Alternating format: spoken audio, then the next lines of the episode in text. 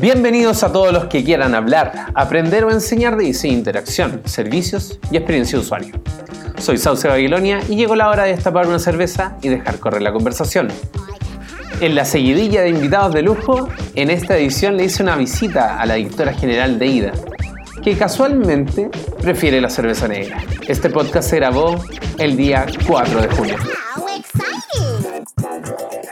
Estamos con Andrea Zamora. ¿Cómo estás, Andrea? Muy bien, José Por- Daniel. ¿Quién es, eh, ¿Quién es ese hombre? quién es ese hombre? Oye, por favor, eh, preséntate quién eres tú y qué te hace valiosa. Uy, en qué este- difícil eso. Muestra tu medalla. Muestra mi tu medalla, me voy a aclarar sí. un poco. Soy periodista hace demasiados años. Eh, egresé de la Escuela de Periodismo de la Católica del Paraíso. Llevo 10 años trabajando en digital, más o menos. Eh, hoy día soy la directora general de IDA y además soy profesora de Arquitectura de Información en pregrado en la Escuela de Periodismo de Tu alma mater. mi alma mater. Sí. Y además eres la community manager de la Y además pituteo como community manager de la arroba Penny de la Mancha, la pueden seguir en Twitter y en Instagram. Eh, este podcast empieza con esta pregunta. ¿Cómo le explicáis a tus padres lo que hacen? es difícil porque mm, mis papás viven en la Ligua, entonces tienen un contexto como mucho menos digital, de acceso a cosas digitales que yo. Sin embargo, mi mamá siempre ha trabajado en programas de calidad de la atención primaria de salud. Entonces, cuando, cuando no me entiende, le digo, ¿te acuerdas cuando tú hacías indicadores para medir calidad de la gestión y que tus pacientes estuvieran contentos? Sí, ya, yo hago lo mismo, pero digitalmente. Entonces, nosotros estudiamos a las personas que van a usar los servicios digitales con los que nosotros estamos trabajando hoy día, vemos qué cosas necesitan y eso lo resolvemos con sitios web o con interfaces que a ellos les permitan como tener una experiencia y que resuelvan algo. Con mi papá es más difícil porque es súper negado a la tecnología. Entonces ahí como que para él es una página, el Facebook es lo mismo, entonces como que no ve mucha diferencia. Y además yo por la experiencia que he tenido en pegas anteriores, ellos siempre lo pensaban como, sobre todo con mi experiencia en Teletón, como no, anda tuiteando, así como es la niña del Twitter de Teletón. Lo que es una precarización bien de mi trabajo y mi experiencia, pero es porque no tienen como el uso de, las de las herramientas, ¿cachai? Entonces eso también hace que no, no les resulte tan fácil. Pero con experiencia de usuario es más simple porque ellos también ven que es algo que les sirve a ellos en algún minuto también. ¿cachai? exacto. Te voy a preguntar esto porque me sorprende que me lo hayan preguntado. Muchas Ya. veces. Pero quiero, creo que eres la más idónea para responderlo. ¿Cómo llega un periodista al diseño de interacción, a la experiencia de uso, a lo digital? Ah, y eso yo se lo explico a mis alumnos. Como yo hago un curso de arquitectura de información, la primera slide de mis presentaciones, un curso que tuve además el honor de hacer con Rods hace tres años atrás y es el curso que yo hago hasta hoy día, es ¿por qué hacer un curso de diseño para periodistas? Que básicamente arquitectura de información es diseño de información. Entonces, a partir de ahí, yo empiezo a revisar con los chiquillos cómo nosotros hoy día, como periodistas y como expertos en información, efectivamente podemos hacer una pega que no tiene que ver con actualizar los sitios web de un medio, por ejemplo, o hacer una cobertura en redes sociales, sino más bien en pensar cómo nosotros usando la comunicación informamos a las personas respecto de los servicios y los productos que están consumiendo digitalmente. Para mí, eh, que esta es una discusión que he tenido con mis amigos de la EAD de diseño sobre todo, ¿por qué yo no puedo hacer diseño de información si yo soy, un, soy periodista? Eh, porque entiendo también que es una forma de organizar, de jerarquizar. A nosotros nos enseñan la pirámide invertida, no nos enseñan, no nos enseñan wireframe, ¿cachai? Pero hay estructuras de información que, que, todo periodista debería manejar y yo siento que ahí hoy día hemos sido algunas las que hemos iniciado el camino, si se quiere, no sé, pues la Darcy Vergara es periodista, María Ingrid Venegas es periodista, Mariana Valenzuela es periodista. Y hemos ido como levantando la disciplina hacia un área que no tiene que ver con hacer el contenido final per se, sino más bien de hacer procesos previos de investigación, procesos previos de jerarquización. Es lo mismo que la investigación usuaria, pues si nosotros estudiamos para hacer investigación. El tema es que, claro, el foco para los periodistas hoy día es como hacer investigación respecto, no sé, pues, de las platas de Sokimich o de la corrupción, ¿cachai? pero no de, claro, no de qué servicios usa una persona que trabaja o que necesita contratar servicios de telecomunicaciones, por ejemplo, ¿cachai? Entonces ahí para mí se empieza como a... No está tan lejano, el tema es que yo siento que académicamente no es algo que las escuelas estén mirando como un nicho de trabajo. Porque incluso lo orientan más a gestión de redes sociales o de marketing digital, que también hay experiencia de usuario, eh, más que arquitectura de información o investigación de usuarios, ¿cachai? De hecho, me, me acuerdo en diseño, leí el libro de Ives Zimmerman, que son como puros ensayos de diseño, y él habla, postulaba que el dis- diseño gráfico era un nombre muy mal puesto a la, al- al- A la disciplina. porque es como... Y, y- y era un viaje súper bonito porque era como eh, diseño en inglés es design, en alemán es tanto. De ahí sacaba como la, la idea detrás del diseño que al final es una intención, Claro. es un plan para lograr Claro. algo, ¿cachai? Entonces, en ese sentido, también yo estudié de programación y ahí teníamos diseño de base de datos, ¿cachai? Y no usábamos colores, nada, pero diseñábamos la base Sí, de datos. Igual los prejuicios vienen como también de, de, de- de las profesiones. Sí, o ¿cachai? sea, yo lo veo hoy día con periodismo en la Católica del Paraíso, es una de las pocas universidades, al menos que yo conozco, ahí le pueden preguntar al, al Jaco Bustamante que, que hizo ese levantamiento también, de cuál es el estado del arte en ramos relacionados con el diseño de interacción y con la UX en pregrado, ¿cachai? Y ahí yo lo veo en mi escuela, o sea, nosotros cuando llegamos con, con Rodrigo a hacer el primer curso que hicimos juntos, es pésimo que cuente esto porque me pueden escuchar, pero no importa. Uno de los cargos importantes de la escuela nos sugirió un libro de Dreamweaver para que nosotros se lo mostráramos a los cabros, ¿cachai? Y me dice, me acuerdo, eh, es que sería importante ver la arquitectura de información en la noticia. Y nosotros así como, ¿what? Como que, a ver, cuéntame más, ¿cachai? Claro. Entonces después tuvimos co- como, como que le dimos una vuelta con el ROTS y yo le decía, sí, pero la noticia tiene unas partes que son súper claras, que también es jerarquía de información, el título, la bajada, el epígrafe, Mm. etcétera. Y eso son clasificaciones o jerarquías de información, ¿cachai? Cuando tú lo pensás a nivel de mapa, es como...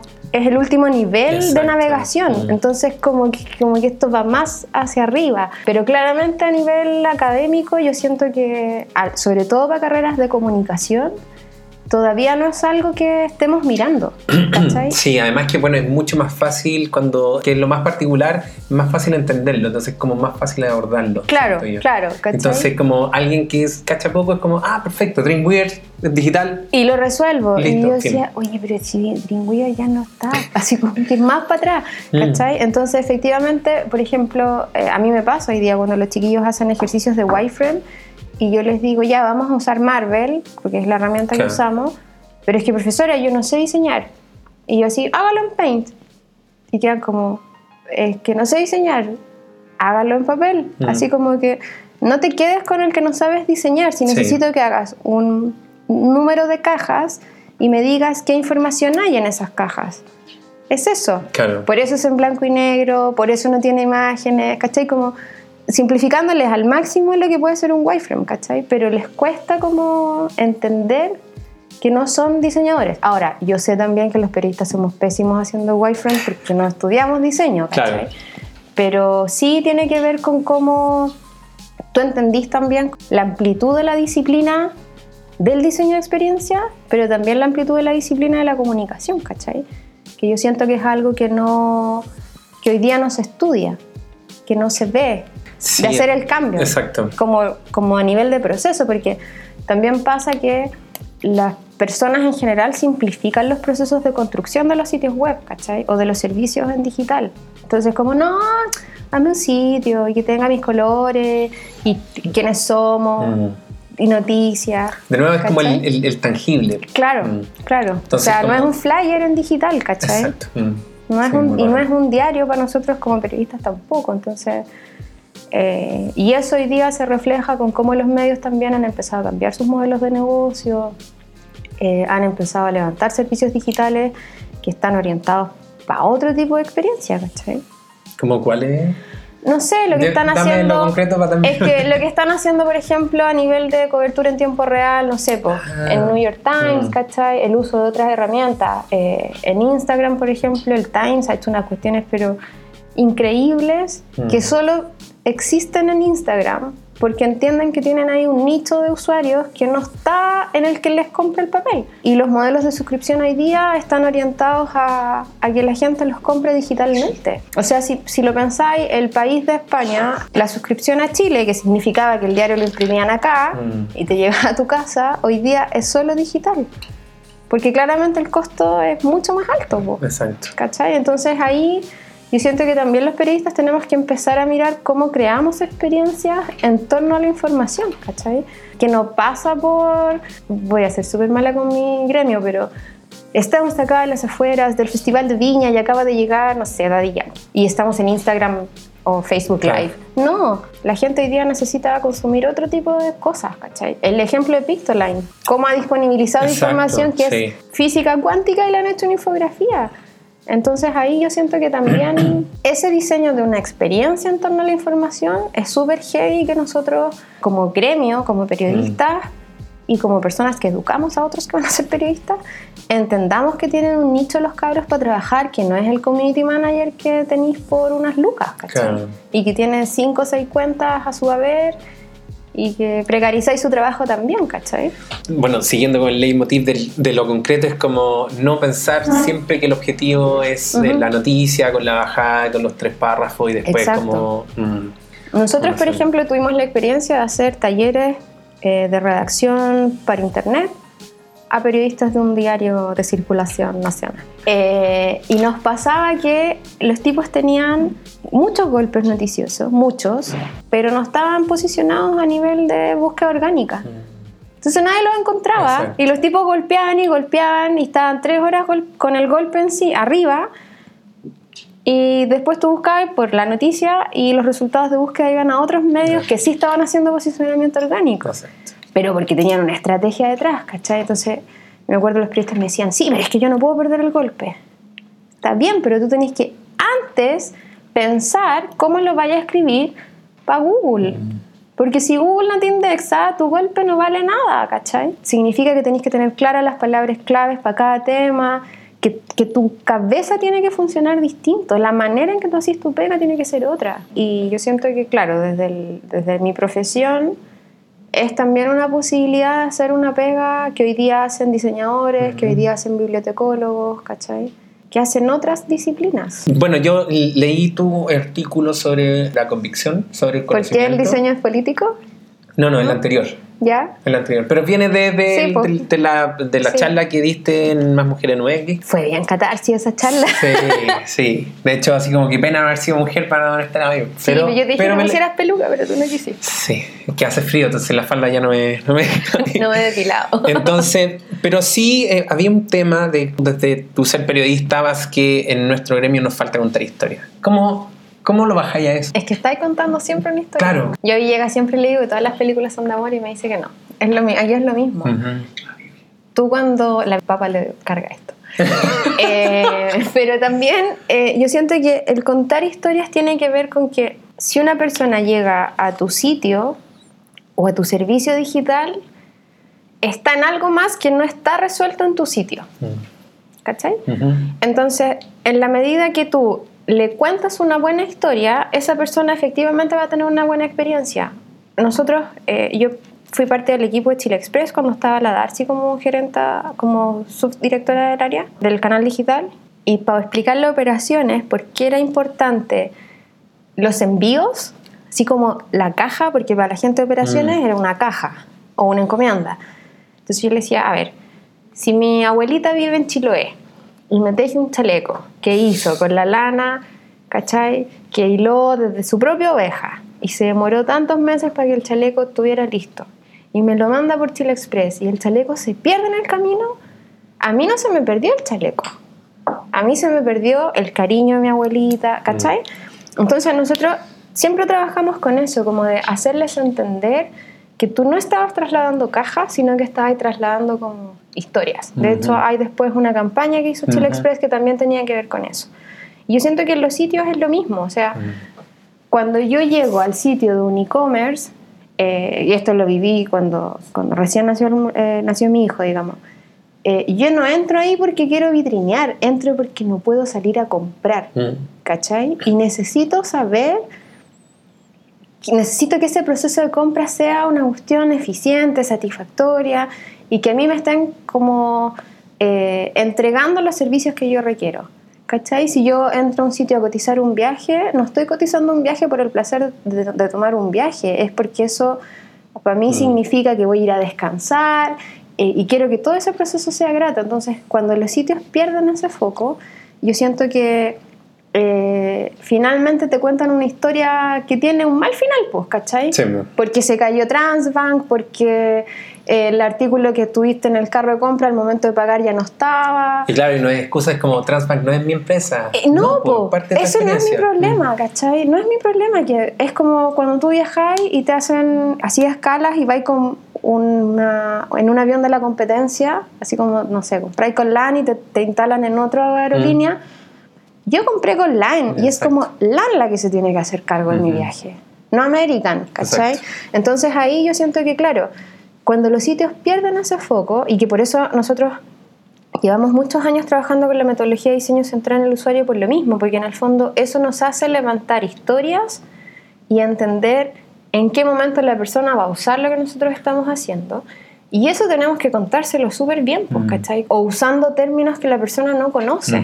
No sé, a mí eh, cuando estaba en Teletón me acuerdo cuando lanzaron Google Plus, mi co- carnet acá de volar, eh, nos pasaba que nosotros entendíamos que eso, eso al ser de Google, obviamente te ayudaba con el algoritmo de búsqueda de Google.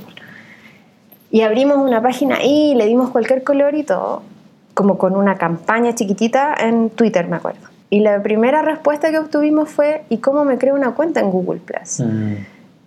Y yo quedé así como, pero ¿cómo la gente no sabe lo que es? Así como, ¿en qué mundo viven? Y fue como en un mundo que tiene menos acceso o menos uso de tecnología que el mío, ¿cachai? Ujú. Entonces fue como, ya, chuta, no. Esto tenemos que administrarlo y mantener el contenido ahí y la gente a la que le haga sentido va a llegar, ¿cachai? Pero era porque, claro, no. Nuestro deseo por estar ahí, porque estábamos Ujú. todos, era más grande y olvidamos con quién estábamos hablando mayoritariamente, ¿cachai? Entonces también tiene que ver con eso.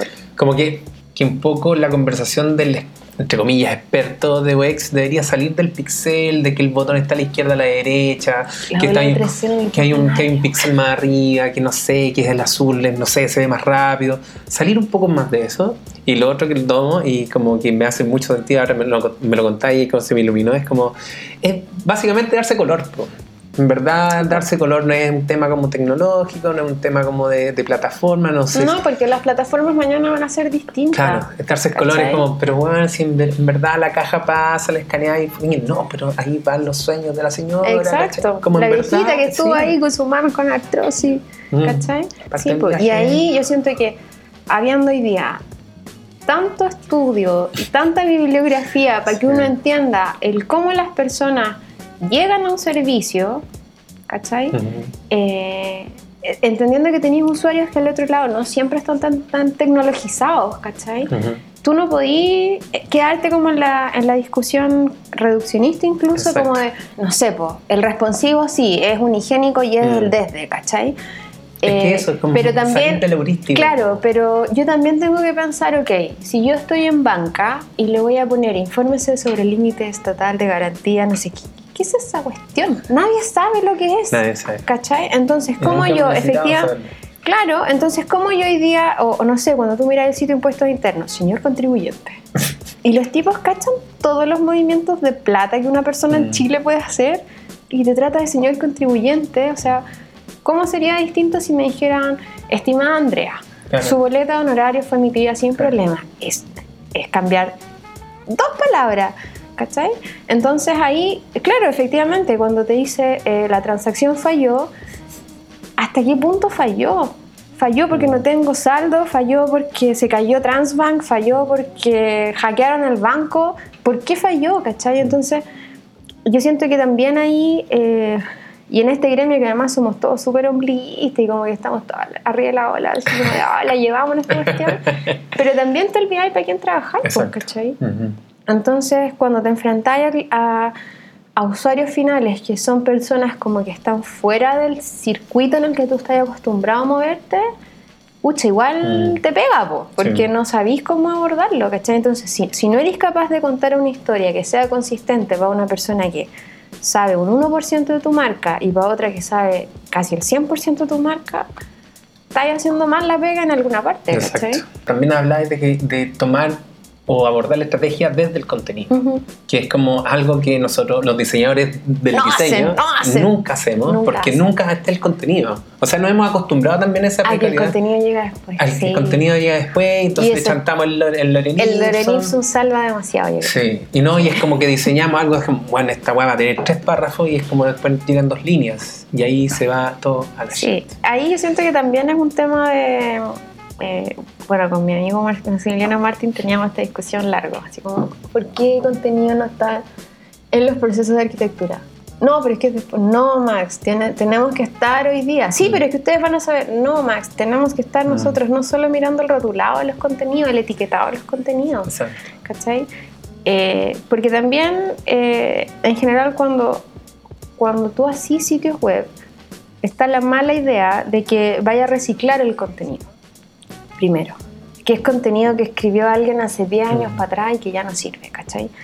Entonces, eh, yo siento que ahí, cuando tú planteas así como eh, desde lo que yo quiero comunicar y cómo efectivamente eso se va a reflejar en un sitio web o eh, en el contenido de una aplicación, etcétera, eso yo creo que hace que gran parte de tu pega en arquitectura, eh, a nivel de llamadas de acción, esté relativamente resuelta, ¿cachai? Mm. No porque tú tengas el contenido completo, así como final, final, al comienzo del proyecto, sino porque tenéis claro qué es lo que vaya a decir en el sitio. ¿Cachai? Entonces, eh, no, no sé, po. yo quiero poner la visión de mi empresa, que es una cuestión súper antigua, y te das cuenta que no tenéis la visión, que Exacto. nunca la han definido, y es como, entonces, ¿para qué cresta la queréis poner? ¿Cachai? ¿A quién le importa la visión de tu empresa? Que somos líderes, no sé, en hidromecánica, no sé qué. ¿A quién le interesa? No le importa a nadie. La gente viene acá para cotizar y comprar. Fin. Tú tenés que decirle, esta solución te va a cambiar la vida por esto. Más allá de la visión que tú tengáis. ¿ca- Eso tenés que contarlo de otra Claro. forma. No vaya visión dos puntos, ¿cachai? Exacto. Que es como, como, No, que- que- como lo antiguo a nivel de sitios web, ¿cachai? No, y que cada, que cada llamado se respire la visión y la misión. Claro, entonces como, no sé, pues te acompañamos, eh, nuestra experiencia para a tu disposición, no tengo idea, ¿cachai? Mm. Pero tiene que ver con, con cómo yo efectivamente entiendo que un sitio es una forma de comunicar lo que tu marca quiere decirle a otros y que pasa de un bonito diseño, Exacto. ¿cachai? Pero ahí yo siento que cuando los sitios al ser una historia, tú declaráis lo que querís que la otra persona haga. Tú le decís como, ok, tú en este sitio vaya a poder hacer estas cosas. Exacto. Y, Y que es- no solo solamente parezca que lo puedes hacer, No, como y al hacer esto, tú vayas a tener algo de vuelta que no es porque me van a llegar las zapatillas en el plazo que yo lo compré, ¿cachai? Sino que tiene que ver con que estas zapatillas van a hacer que tú puedas salir a correr con tu hijo y hagan una actividad juntos todas las tardes, no sé. o es un símbolo de empoderamiento, Exacto, ¿cachai? o con esto vaya a ser más lindo, lo que ¿Cachai? sea. Lo que sea. Pero ahí el, eso es un intangible, es súper intangible, ¿cachai? Y claro, es como mucha gente y muchas empresas quieren parecer ser. Es como, saben, como quiero ser, como quiero ser un Uber. Claro. Quiero ser un. O quiero ser la Coca-Cola. La Coca-Cola dejó de vender bebida, hoy día vende felicidad. Vende Exacto. el almuerzo familiar de los domingos. Exacto. ¿Cachai? Ya, entonces, hazlo. Claro, Hazlo. claro. Como Coca-Cola lo hizo en 50, 50 años. años, ¿cachai? Y tú querías hacerlo en un mes. Bueno, tenéis que correr cinco veces más rápido. Sí, po, o no sé, po, por ejemplo, eh, a nosotros nos pasó hace poco. eh, era un e-commerce y íbamos, íbamos en etapa de diseño y seguía haciendo la pregunta, ¿pero podemos hacer un e-commerce? Y nosotros así como, amigo, ya pasamos muchas etapas, así como que esto debiste haberlo decidido al comienzo de este proyecto, ¿Qué ¿cachai? quiero ser? ¿Qué queréis ser? No, Mm. pero podemos resolverlo con el cotizador tal como está. No, porque tu estudio de usuario ya te dijo que a la gente eso no le sirve de nada. La persona Mm. necesita tener eh, hoy día la posibilidad de comprar online. Claro. Y si eso significa que tú vayas a tener que articular la logística de un flujo de entrega, pucha, el costo por Claro, estar ahí. ¿cachai? Si no, te lo van a comprar en la competencia. Y es así de drástico, ¿cachai? Bueno, tú dabas el ejemplo de la convicción sobre el conocimiento más que nada como que... Es una cuestión altitudinal. Para mí, mi jefecito Rego Ujú. me enseñó, una vez me dijo, yo acá te tengo para solucionar problemas y no para generarlos. Ujú, O sea, llega con la solución y tú ve cómo encontrar la solución. Claro. Tú eres la que sabe acá, no yo. Yo, ah, amiga, soy alcalde. Básicamente no tengo tiempo para estar buscando la solución, Claro. ¿cachai? Y ahí yo siento que, claro, como que si uno no tenía autoestima, que es algo que yo agradezco tener en, la- en demasiada, digamos, Ajá. claro, te echabas al suelo porque era Claro. como, estoy siendo un problema para mi jefe, ¿cachai? Pero si tú eras capaz de entender que eso te estaba desafiando Mm. a ser capaz de investigar, a ser capaz de, de buscar a alguien que haya hecho algo parecido. Eh, podía ya encontrar soluciones, ¿cachai? O sea, no sé, pues nosotros en, en Peñalolén, por ejemplo, hicimos streaming en el año 2008 Mm, sí. de un proceso de votación del plan regulador. Cuando en el 2008 la banda ancha eran, no sé, 120 kilobytes y tú Sí. sentías que llegabas volando arriba de un avión en internet, ¿cachai? Claro. Entonces, claro, ahí la convicción no era, y en una municipalidad donde además las lucas no estaban para que nosotros Mm. hiciéramos innovación en digital, ¿cachai? Claro. Entonces ahí claramente eh, el tema tenía que ver con cómo yo con los recursos que tenía podía encontrar soluciones a los problemas que no podíamos costear a nivel presupuestario. Y eso era la convicción de que nosotros estábamos discutiendo un proceso de decisión comunal Mm, en el que los vecinos tenían que participar casi como ya, pero meterles a la fuerza la información. Entonces, Mm. cuando una vecina llegara, es que yo no me enteré, mire, está aquí, aquí, aquí, en el diario, en, no sé, pues la junta de vecinos, en internet. ¿Cómo no en el supo? lunes Mega Noticias. ¿Cómo no supo, cachai? Entonces ahí, claro, tú tenés que hacerlo con convicción, porque si no, a la primera te frustráis, pues, ¿cachai? Claro. Pero es que yo siento que, claro, desde tu historia la convicción te la daba también el- la empiria, pues, ¿cachai? El Sí, experimento. po, la adversidad. Es que, Es que yo tuve unas prácticas muy adversas, Sí, entonces po. como que... es que a, a mí me, claro, es como, pucha, yo leí salí el post. muy- me tiré de mi zona de confort, ni Sí, siquiera no. salí un poquito, me tiré para afuera, así completamente. No, es que a mí me, me pasa con estas conversaciones en el podcast que es como hay mucho de habilidad blanda que no Sí, te lo enseña nadie, ¿cachai? Y que mm, yo no lo ve, po, en, nos- en nosotros, e incluso en uno mismo, como que, puta, me estoy cargando con esta ¿cachai? Como que si eres crítico es como, mm, pues, Sí. no, ¿cachai? Es como, en verdad, Pero, weá- pero yo siento que también tú tenés que entender que, que tenés un rol y que si a ti te están llamando es porque creen que tú Exacto. sabes más que la otra persona. Es que sabéis que a mí, un, un desde el ISA 16, cuando fui a la charla con Camus, cuando él hablaba, ¿por qué yo escribo este libro? Y es como, porque se me ocurrió, y como se me ocurrió, soy el llamado a hacerlo, ¿cachai? Como que esa es la y con todo cariño acá, es Ajá. una cuestión muy sencilla, Muy sencilla. pero que nadie, efectivamente, Exacto. que nadie había escrito. Como que, el, como que en, en el equipo de trabajo ahora tenemos esa pelea, es como, "Man, si viste que está malo, ¿por qué no lo arreglaste? Exacto. Si es como tú te diste cuenta, es que no es mi responsabilidad, es como, Es que sí es. "Ah, pero si es, pues si Sí, lo sí encontraste. es. Yo ahora lo veo con, con el ser directora, Villegas se ríe porque son sus dolores que ahora los sufro yo y me dice, ah, ves que cuando yo decía esto era cierto. Ah. Eh, y yo siento que en, el- en particular con el equipo de IDA hoy día, nosotros somos muy, de, muy como un cuerpo de trabajo. Mm. Entonces, cada uno en su área va como moviendo eh, hacia adelante un proyecto. Exacto. ¿Cachai? Y cuando uno se queda como que pierde ese ritmo, así como cuando tú veis las marchas como de los chinos que van todo al mismo tiempo, cuando uno pierde ese ritmo, el proyecto tambalea Claro, y, es, como y puede ser una crisis, ¿cachai? Y se va por la borda todo. Mm. Entonces yo siento que uno puede no saber algo y si no lo sabe, sonríe y saca disimuladamente su teléfono y lo busca o le pregunta a alguien más. Exacto. ¿Cachai? Ujú. Pero tú no te podís quedar con la duda porque en tu contrato no dice que tú tenés que investigar, ¿cachai? Ujú. Eh, no sé, yo ese día en la charla Más Mujeres lo contaba. Tenemos a una chica que es socióloga que está haciendo ahora investigación de usuario y métrica. Y me decía, cuando la llamamos para ofrecerle la pega, eh, yo no sé analytics, ¿cachai? Y decía, pero da lo mismo. Tenéis tres meses para certificarte en analytics y entender cómo funciona analytics. Pero tú sí sabís metodología, entendís cómo procesamiento de datos, ¿cachai? Cómo levantar insight a partir de información estadística. Eso es lo que yo Mm. necesito hoy día. Más allá de que te tenés que igual certificar en Analytics en tres meses Exacto. más, ¿cachai? Pero eso es un aprendizaje adquirido, ¿cachai? Pero yo siento que la mayor dificultad es hoy día cómo tú lográis tener un equipo que no pierda como, como el espíritu de búsqueda, ¿cachai? Como de, como de poner así como la primera bandera, oh, nosotros descubrimos esto y es bacán, ¿cachai? Mm.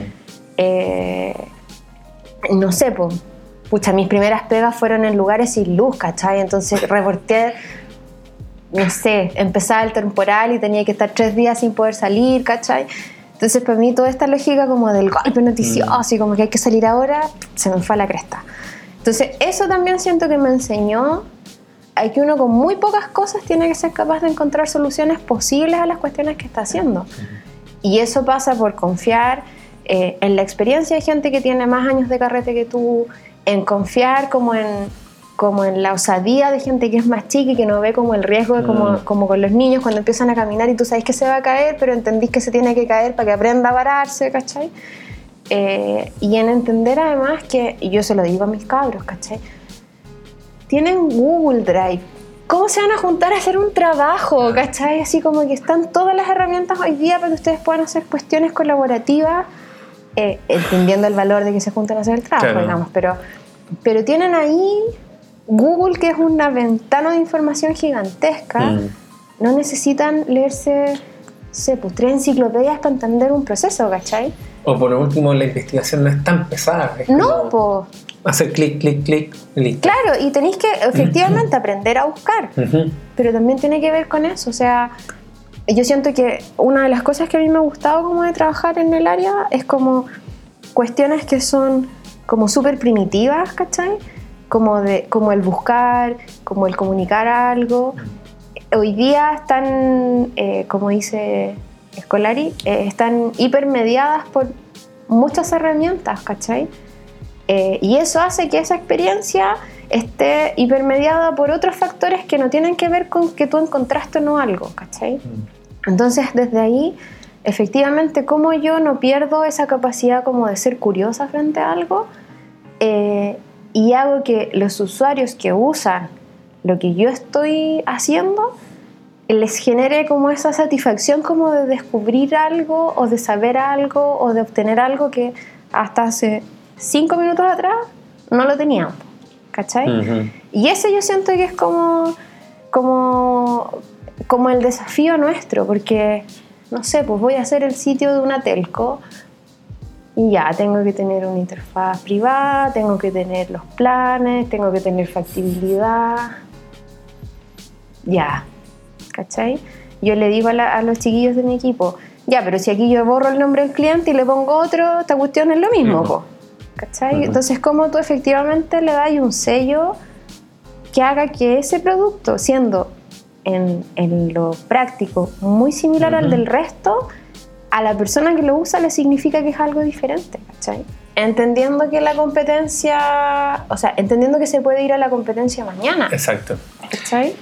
Es que el, el- el desafío de la telco pues, es como cómo vendí un mega. ¿Qué es un mega? que es un mega, Mm. ¿cachai?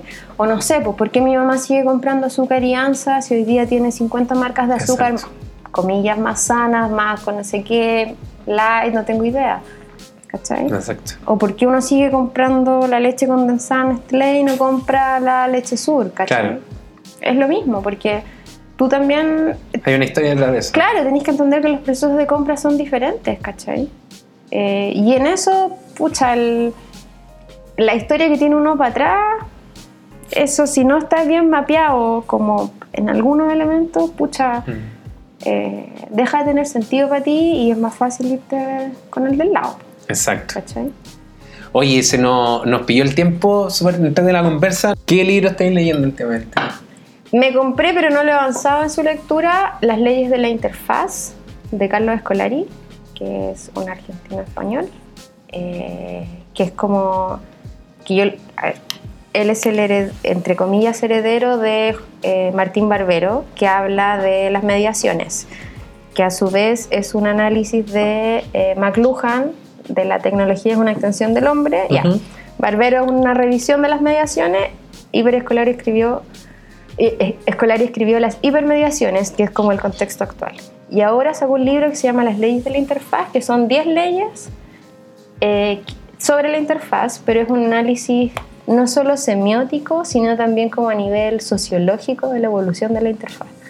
No, me cansé de solamente Sí, escucharte. es bien denso, pero tú que eres diseñador, eh, porque en el fondo lo que el tipo hace es como decir por qué la interfaz es importante, Ujú. más allá de la cuestión como de la validación que hablábamos recién, Ujú. ¿cachai? Es un elemento eh, que comunica, es un elemento que tiene una intención, y se va ahí como en 10 voladas, una por ley, eh, donde revisa como eso. Mm, buenísimo. Lo voy a Sí, ahí. en búsquenlo. la- voy a poner el- Escolari es heavy porque tiene toda una bola con como con las comunidades de fans, por ejemplo. Entonces, no sé, pues, tiene un libro donde analizó, donde revisa Lost y como de la de la de lo hipermediado y como de lo no es multicultural, pero como como de lo transmedia en cuestiones como Lost, por ejemplo. ¿Cachai? Es bien Sí, leerlo, que fue es un- entretenido un, leer. un hito en- igual en la, en, en la industria. Sí, po, sí, po, pero Cambió- porque generó cuestiones que otros no, po, que, que también se cuelga un poco de lo que decía Jenkins, como de, de- a nivel de eh, transmedia. Muy buen libro. Buenísimo. ¿Y un disco Un disco. que estáis escuchando? Hoy estoy muy pegada, pero mal. Yo debería decir Morales Arangue aquí para mi amigo Rots, pero no lo voy a decir. Estoy muy pegada con La Ciudad Liberada, que es el último disco de Fito Páez, que además fuimos a ver eh, el estreno o el primer concierto al Luna Park en Argentina y encuentro que es un disco maravilloso. Porque además alguna, esto lo encontró y llega, no me voy a dar el crédito por eso. Eh, tiene como, eh, como acordes, por decirlo así, de, de canciones de Charlie, pero no es Charlie, entonces como de escuchar es muy entretenido. Y habla de cuestiones como, no sé, po, como todo el tema del feminismo y la revolución femenina que está, ¿cachai? Como de, de cómo hacemos ciudades que son poco amigables con los niños, ¿cachai?